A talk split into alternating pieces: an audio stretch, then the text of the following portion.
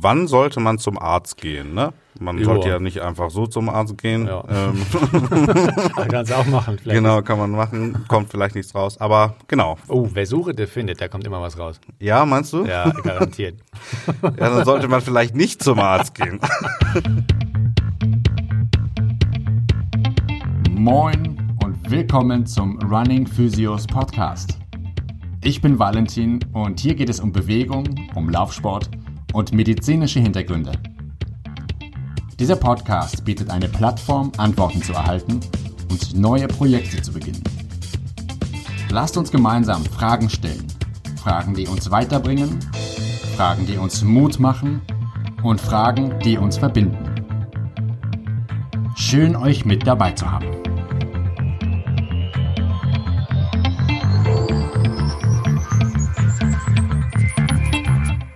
So, es geht im Beratungskompass darum zu differenzieren und klarzumachen, welche Verhaltensweisen im Umgang mit möglichen Verletzungen sinnvoll und welche nicht sinnvoll sind. Der Anspruch liegt nicht darin, für das Universal Antworten zu liefern, sondern es geht darum zu sensibilisieren und klarzumachen, in welche Richtung ein Denken und Handeln in bestimmten Situationen stattfinden sollte. Solche Situationen erleben wir immer wieder in unserem Leben. Und für mich und meine Kollegen ist das absoluter Alltag.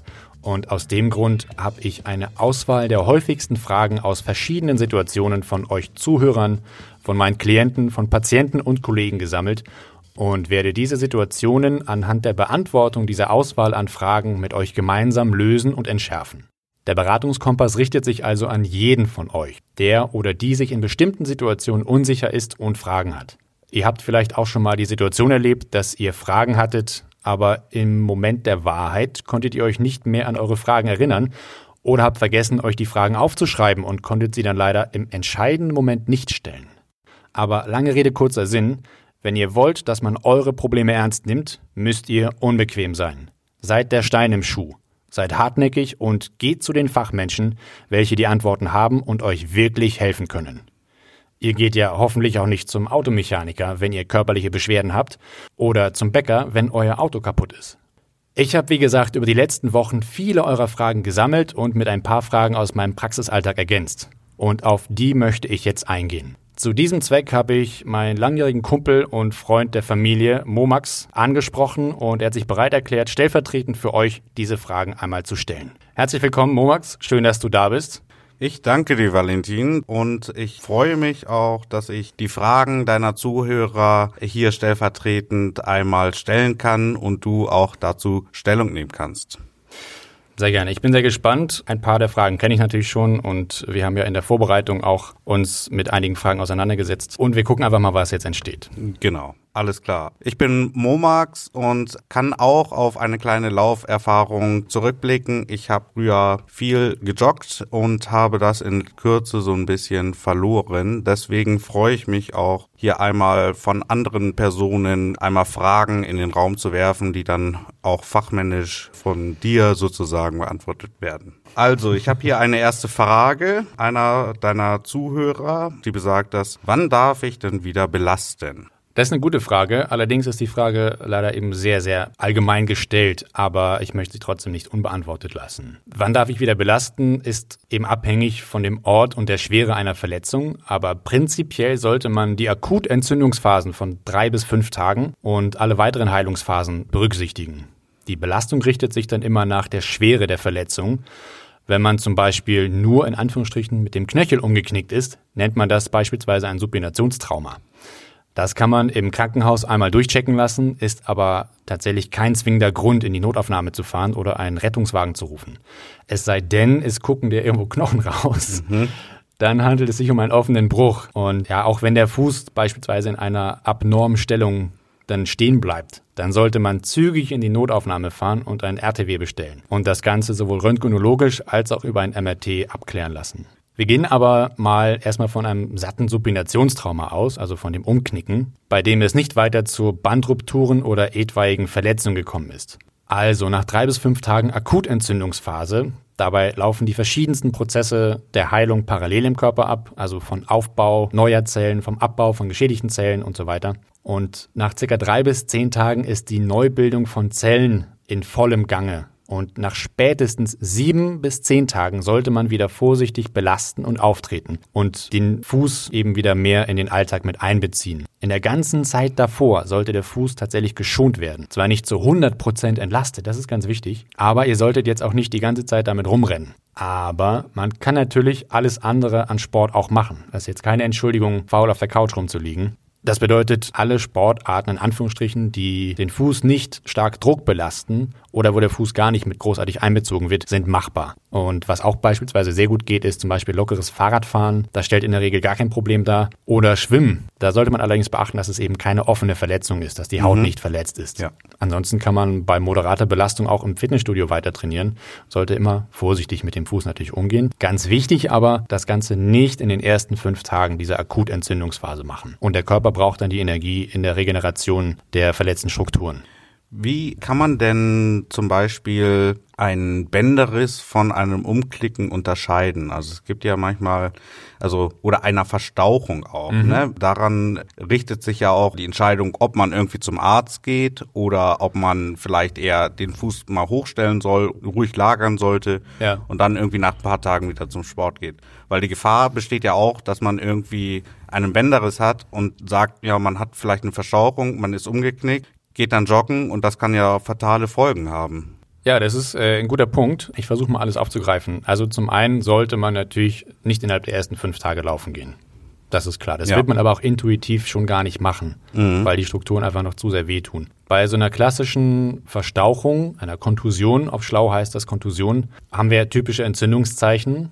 Typische Entzündungszeichen sind Rötung, Erwärmung, Schwellung, Schmerz und Funktionsverlust. Mhm. So, und die sind ganz, ganz wesentlicher Teil der Wundheilung. In den ersten fünf Tagen wird das natürlich auch sichtbar sein und spürbar sein. Dann haben wir eben alle diese fünf Zeichen da. Und man macht intuitiv die richtigen Dinge tatsächlich. Wenn diese fünf Entzündungszeichen vorliegen, dann sollte man natürlich den Fuß schonen, man sollte hochlagern, man sollte moderat belasten im Schmerztoleranzbereich und sollte aber tatsächlich mal tunlichst auf das Kühlen verzichten. Ich hatte schon mhm. in einer der vorangegangenen Folgen dargelegt, dass die Pechregel total antiquiert ist und es keine Nachweise gibt, dass Kühlung wirklich hilft, ja. sondern dass der Körper all die Dinge schon selbst sehr gut regelt und hinkriegt, um die Regeneration einzuleiten. Mhm. Um jetzt zu differenzieren, ob es einen Bänderriss dabei gegeben hat oder nicht, da sollte man dann eine bildgebende Verfahrenstechnik mit einbeziehen und das wird entweder beim Orthopäden oder im Krankenhaus gemacht über ein MRT. In einem Röntgen kann man Bandstrukturen nicht sehen, aber es gibt auch Testungen, die wir physiotherapeutisch dann auch durchführen, um zu gucken, ob Bandstrukturen durch sind. Dann wahrscheinlich, wenn der Schmerz nicht weggeht, sollte man zum Arzt gehen und einmal abchecken, ob das ein Bänderriss ist. Richtig, wobei ein Bänderriss natürlich auch jetzt kein Beinbruch ist. Mhm. Ja, ich kann aus meiner eigenen Erfahrung sagen, ich hatte schon zweimal einen Bänderriss und den einen Bänderriss habe ich mir auch beim Basketball zugezogen. Ja. Der war so schlimm, dass ich auf jeden Fall gar nicht mehr laufen gehen konnte und auch sofort in die Notaufnahme gegangen bin und dort auch festgestellt wurde, dass ich ein Bänderriss habe. Ne?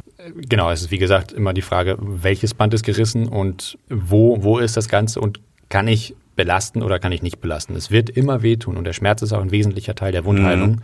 Ohne diese Schmerzen werden bestimmte Stoffe nicht ausgeschüttet, die für die Wundheilung auch ganz wichtig sind. Aber der Schmerz ist aber nicht immer das Symptom, auf das wir hauptsächlich Rücksicht nehmen sollten, sondern der Schmerz hilft uns dabei, zu gucken, an welchem Punkt der Heilung sind wir angekommen. Und dann immer zu schauen, wann ist das Ganze geschehen. Ja. Also mhm. drei bis fünf Tage darf das richtig wehtun. Mhm. Das ist Normalität. Ja. Ja. Auch 14 Tage danach darf das noch wehtun. Es sollte aber weniger geschwollen oder fast abgeschwollen sein. Das ist aber alles nicht ungewöhnlich. Also bis zu 14 Tage kann es noch richtig Probleme geben damit. Richtig heißt in Anführungsstrichen, es darf geschwollen sein, es darf auch noch wehtun, aber es sollte nicht mehr heiß sein zum Beispiel. Es sollte nicht mehr irgendwie kompletten Funktionsverlust haben. Also wenn eines dieser fünf Entzündungszeichen schon nicht mehr vorliegt, dann sind wir auf einem guten Wege. Man kann natürlich immer einmal zum Arzt gehen und das abklären und abchecken lassen. Das ist vielleicht nie verkehrt, aber prinzipiell ist es eigentlich so, guck erst mal, was geht und intuitiv macht man die richtigen Dinge. Ja. Ja. Okay. Wir kommen zu einer weiteren Frage. Wie lange sollte ich Schmerztabletten nehmen? Oh, oh, oh, oh. sehr, sehr gute Frage. Ja. Also, sehr wichtige Frage sogar. Schmerztabletten sollte man tatsächlich nur so lange nehmen, wie überhaupt notwendig, falls sie überhaupt notwendig sind. Denn das sind keine Smarties und sind auf Dauer nicht nur schädlich, da sind sogenannte COX-1-Hämmer drin. Da müsst ihr mal einfach nur im Beipackzettel gucken. Und sogenannte COX-1-Hämmer, die sorgen dafür, dass die Knorpeloberfläche weich wird und provozieren dadurch vorzeitigen Gelenkverschleiß.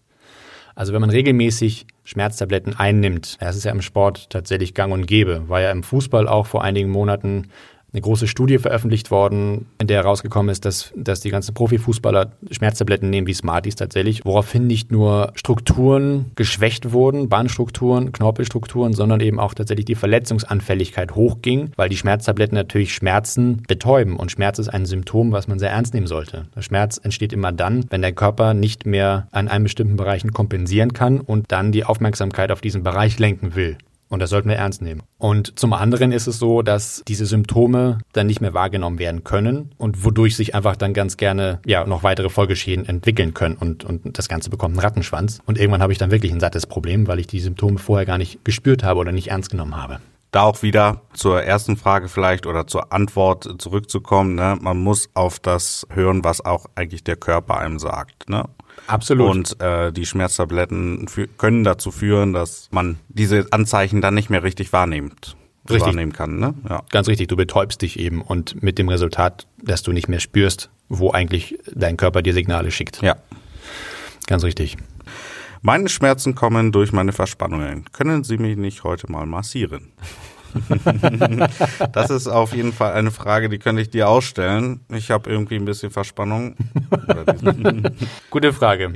Nächste Frage. Nein, also ja. erstmal muss man unterscheiden, ob der Schmerz das Problem ist oder ob die Verspannung das Problem ist oder worum es sich eigentlich handelt. Also machen wir auch natürlich da in dieser Stelle auch nochmal eine Kurzanamnese und eine anschließende kurze Untersuchung. Wichtig ist auch vielleicht mal zu wissen zum Ablauf, so kurze Anamnesen zwischendurch und, und Zwischenbefunde sind ganz wichtig. Die werden nicht nur am Anfang einmal gemacht, sondern auch zwischendurch immer wieder.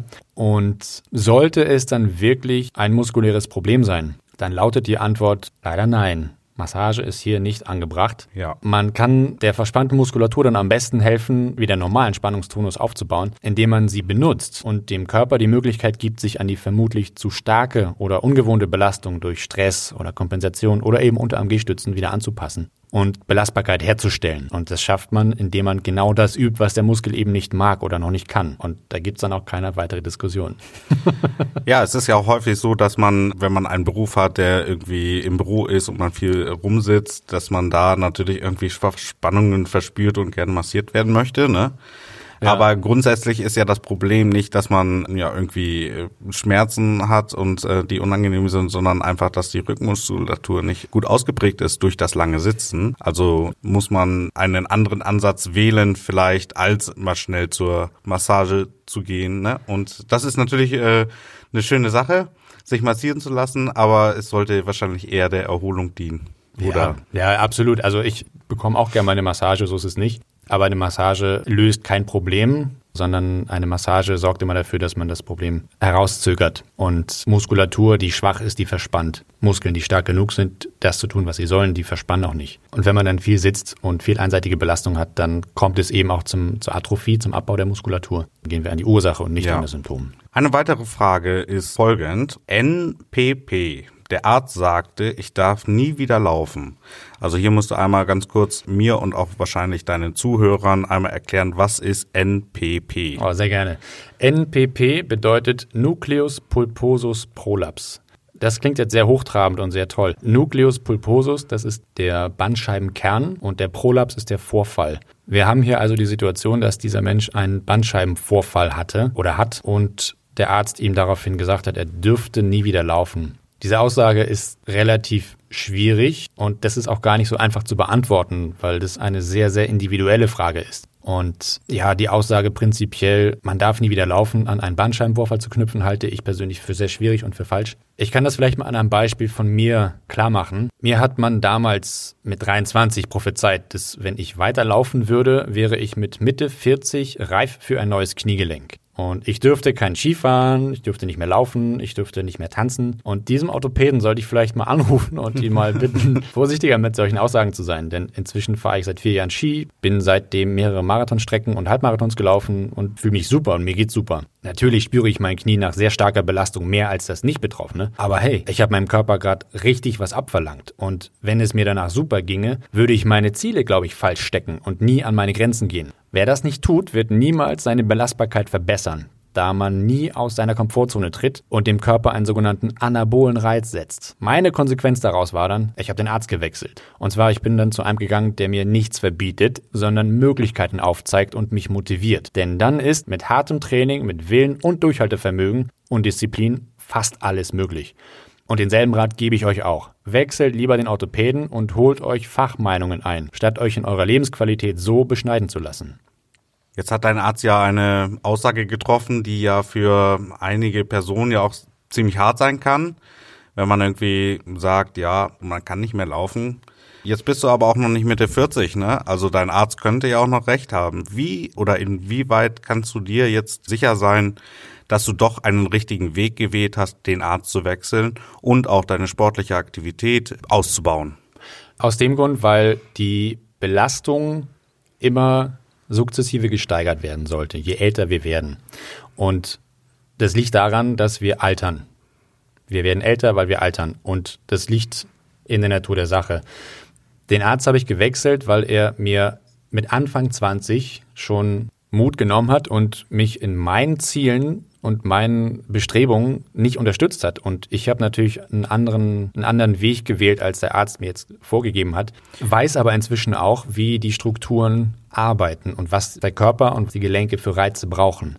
Und wenn ich ein Gelenk entlaste, dann wird es auch schwächer werden, es wird abbauen. Entlastung führt dazu, dass ich das, was ich nicht mehr benutze, nicht mehr kriege oder nicht mehr habe. Ja, so ist es mit Muskulatur auch. Wenn ich einen Muskel nicht trainiere, dann nimmt er auch ab. Wenn ich einen Muskel trainiere, dann, dann erhält er sich oder er baut sich sogar auf. Und genauso ist es mit Knorpel, mit Knochen, Bändern, mit allem im Körper. Nur jede Struktur hat eine andere Zeit, sich aufzubauen und zu entwickeln. Und dementsprechend muss ich die Reize unterschiedlich setzen. Und wenn es um Gelenkverschleiß geht oder um Bandscheibenvorfälle geht oder um, um Strukturen, die sehr, sehr, sehr, sehr robust eigentlich sind, die gehen langsam mit der Zeit Zeit kaputt, wenn ich sie nicht richtig belaste. Richtige Belastung ist in dem Fall moderate Bewegung, moderaten Sport und angepasst an die Belastbarkeit. Ja. Wenn mein Arzt mhm. mir jetzt aber sagt, du pass auf, du solltest das alles nicht mehr machen und mir macht das richtig Spaß und das ist für mich Lebensqualität, dann habe ich den falschen Arzt. Dann unterstützt er mich nicht in meinen Zielen, sondern schränkt mich ein in meinen Zielen. Und auch im hohen Alter mit 80, 90 Jahren kann man und sollte man sogar, Studien haben das belegt, mit Kraftsport beispielsweise beginnen. Mhm. Und nur, in Anführungsstrichen nur, weil ein Arzt mir sagt, das darfst du jetzt nicht mehr machen, also mir Angst macht. Angst ist meistens ja nie ein guter Ratgeber, ne? Also von dem her hast du wahrscheinlich den richtigen Weg gewählt. Und ich glaube auch, dass du dir noch eine zweite Meinung von einem anderen Arzt geholt hast, um dann vielleicht auch deine sportlichen Ziele nochmal neu zu definieren, ne?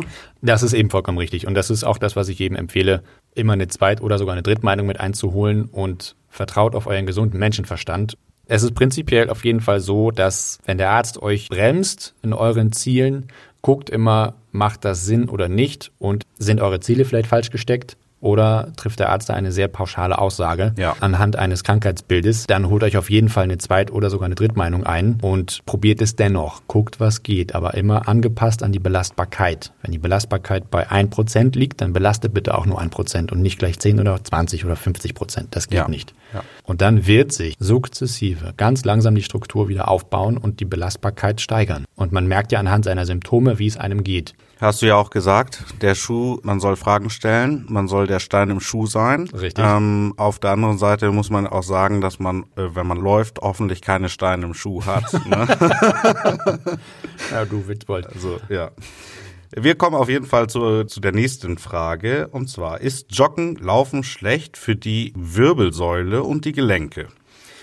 Nein, ganz im Gegenteil. Wenn euch ein Arzt so etwas sagt, dann wechselt bitte auch den Arzt. Weder die Stauchung noch die Rotation noch sonst eine Bewegung ist grundsätzlich schädlich oder Arthrose provozierend oder sonst was für die Wirbelsäule oder die Gelenke. Die Belastung schafft Belastbarkeit und die Funktion formt die Struktur. Unter dieser Voraussetzung, dass die Belastung zur Belastbarkeit passt und die Belastung sukzessive und langsam eben hochgefahren wird, gilt einfach immer das Credo, bis ans Limit fordern, aber nicht überfordern. Und so kann man eigentlich ganz prinzipiell sagen, laufen oder joggen. Ich mache ja eigentlich am liebsten aus jedem Jogger einen richtigen Läufer. Ja. Aber laufen oder Schrägstrich joggen ist weder schädlich für die Gelenke noch für die Wirbelsäule. Ja, wir haben eine weitere Frage und zwar, wie sitzt man richtig?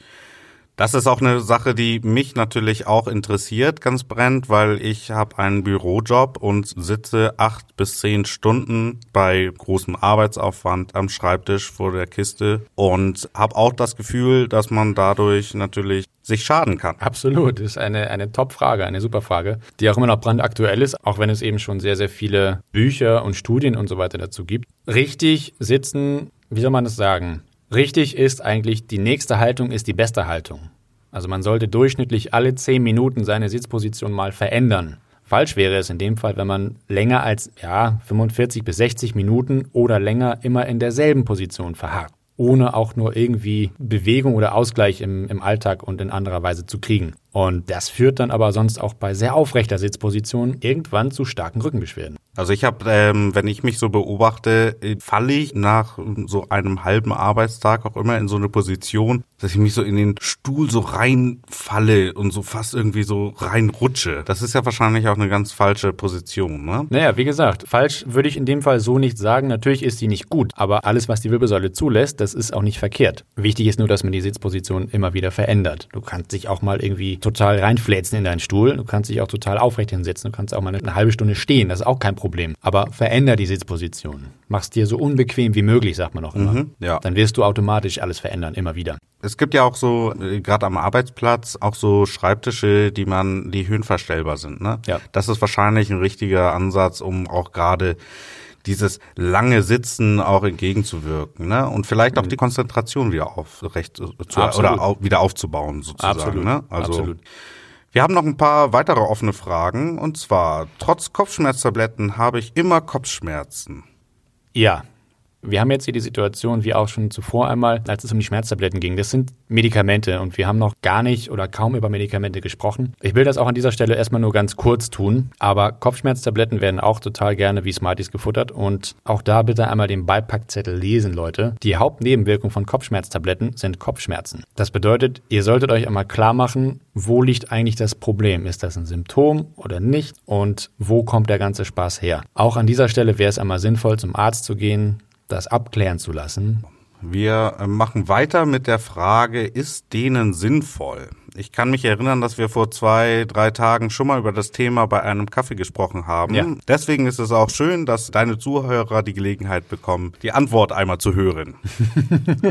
Ja, genau, wir sprachen darüber. Offensichtlich haben wir hier eine neue oder einen neuen Zuhörer, die sich oder der sich die Folge 4 noch nicht angehört hat. Denn da geht es nämlich genau um das Thema Dehnung. Das ist aber überhaupt nicht schlimm und ich beantworte das natürlich sehr gerne kurz einmal. Allerdings vielleicht einmal kurz nochmal der Hinweis. Hört euch doch nochmal Folge 4 an. Da geht es eben um Dehnung und Verkürzung und auch um die Frage vorher dehnen, hinterher dehnen und so weiter. Dehnen ist sinnvoll, gerade zur Verletzungsprävention, aber alles weitere ist in der Folge 4 auch zu hören. Wir kommen dann zur nächsten Frage, die so ein bisschen allgemeiner gestellt ist. Wann sollte man zum Arzt gehen? Ne? Man Ja. sollte ja nicht einfach so zum Arzt gehen. Ja. Ähm, Man kann es auch machen. Vielleicht. genau, kann man machen. Kommt vielleicht nichts raus. Aber genau. Oh, wer Suche, der findet, da kommt immer was raus. Ja, meinst du? Ja, garantiert. Ja, dann sollte man vielleicht nicht zum Arzt gehen. genau, deswegen vielleicht die Antwort mal auf die Frage, wann man dann zum Arzt gehen sollte. Genau, ist eben sehr allgemein gestellt, aber ja, dann sollte man auch allgemein darauf antworten. Denn für alles Weitere muss man sehr in die Tiefe gehen und da braucht man ein bisschen mehr Details für. Aber prinzipiell kann man sagen, man sollte immer dann zum Doc gehen, wenn man instinktiv und intuitiv merkt, dass hier irgendwas gerade nicht stimmt. Oder auch wenn etwas zum wiederholten Male auftritt. Ja, eine weitere Frage ist, ich jogge seit Corona-Beginn wieder deutlich mehr. Jetzt tun mir seit ein paar Wochen die Knie weh. Was kann das sein? Ähm, Keine Antwort? doch, doch, doch. Ich habe, ich, da habe ich deswegen äh, äh, kommt ein M raus. Ein, ja. Also es gibt jetzt wahnsinnig viele Möglichkeiten. Ich habe das viel gehört, dass viele Menschen zu mir gekommen sind und davon erzählten, dass in, gerade in der Corona-Zeit, wo die Fitnessstudios alle geschlossen waren, gerade in der Anfangszeit, dass sie alle wahnsinnig viel laufen gewesen sind. Plötzlich war, war Hamburg voll mit Läufern. Ja. Das war wahnsinnig. Und in der Regel ist es dann so, dass die Belastbarkeit und die Belastung nicht zusammenpassen. Und wer vorher deutlich weniger gelaufen ist, der wird das auch merken, dass er dann deutlich mehr läuft. Und dem tun dann erstmal auch alle Strukturen irgendwie weh oder manche Strukturen eben weh. Und dann sollte man die Intensität wieder etwas runterfahren und langsam steigern. Bleibt es trotzdem weiterhin schmerzhaft, dann solltet ihr mal eine zehntägige Laufpause einschieben. Denn dann habt ihr es entweder total übertrieben oder es besteht ein anderes Problem, das wiederum durch den Orthopäden abgeklärt werden sollte und meist physiotherapeutischer Behandlung bedarf. Wie kommen denn diese zehn Tage zustande? Also du meintest, das ist ja eher so eine Faustregel. Was passiert in diesen zehn Tagen oder warum sollte man genau diese ja, zehn, neun oder elf, wie auch immer, abwarten und so eine Pause einlegen? Diese zehn Tage kommen dadurch zustande, dass wir zum einen drei bis fünf Tage akute Entzündungszeit haben. Mhm. Und ich gebe da ganz gerne immer noch ein bisschen Puffer. Akute Entzündungsphase heißt, da sorgt der Körper eben dafür, dass die meist überlasteten, überreizten Strukturen oder auch Entzündungen, die dann schon entstanden sein können, wieder behoben werden und sich das dann im Laufe der Zeit beruhigt und die Belastbarkeit wiederhergestellt. Kommen wir äh, zur nächsten Frage, die auch das Thema Corona mit behandelt. Ähm, wie sollen wir uns in der Öffentlichkeit verhalten bezüglich Corona, Maskenpflicht und so weiter? Ja, gute Frage, spannende Frage, aber auch eigentlich eine bereits tausendmal beantwortete Frage und auch immer wieder viel diskutierte Frage. Ich bin natürlich kein Fachmann dafür, muss ich ganz klar sagen. Ich bin da nicht der Ansprechpartner. Ich kann mich da nur auf das berufen, was unsere Fachleute und Virologen in einer Tour rauf und runter propagieren, was man überall hört. Und ich verstehe nicht, ganz ehrlich, woran es liegt, dass die Menschen sich nicht daran halten. Aber meine Empfehlung ganz klar ist, bitte verhaltet euch so, wie es die Virologen und die Studien der Fachleute einfach ergeben haben. Haltet Abstand, tragt eure Masken aus Respekt und aus Schutz vor Schwächeren, vor Immunkranken, vor Jüngeren, vor älteren Menschen um euch herum. Desinfiziert oder wascht euch ausreichend lange und gründlich die Hände und vermeidet es doch bitte an Orte zu gehen, an denen es zu Menschenansammlungen kommen kann. Und ein persönlicher Appell von mir an euch. Informiert euch bitte richtig und anständig und schaltet euren gesunden Menschenverstand ein. So, letzte Frage war das. Ja, Spannend. ich danke dir, dass du einmal die Fragen deiner Zuhörer beantwortet hast und ähm, natürlich auch meine Fragen, weil die eine oder andere Frage betrifft auch natürlich mich. Insofern ähm, bedanke ich mich da. Ich habe zu danken. Schön, dass du da bist und schön, dass du dir Zeit genommen hast für diese heutige Podcast-Folge. und wenn du oder wenn, wenn ihr jetzt auch noch Fragen habt und euch diese Folge gefallen hat oder jemanden kennt, dem diese Folge gefällt oder gefallen könnte und der davon profitieren könnte, dann teilt diese Folge mit diesen Menschen und helft denen auch Antworten zu erhalten.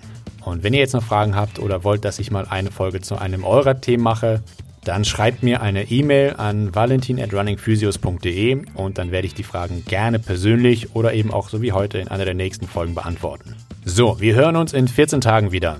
Am 11.11.2020 um 18 Uhr kommt die sechste Folge heraus. Tragt's euch in den Kalender ein oder noch einfacher ist, ihr abonniert diesen Podcast, folgt mir auf Facebook und Instagram und verpasst keine relevanten Informationen mehr.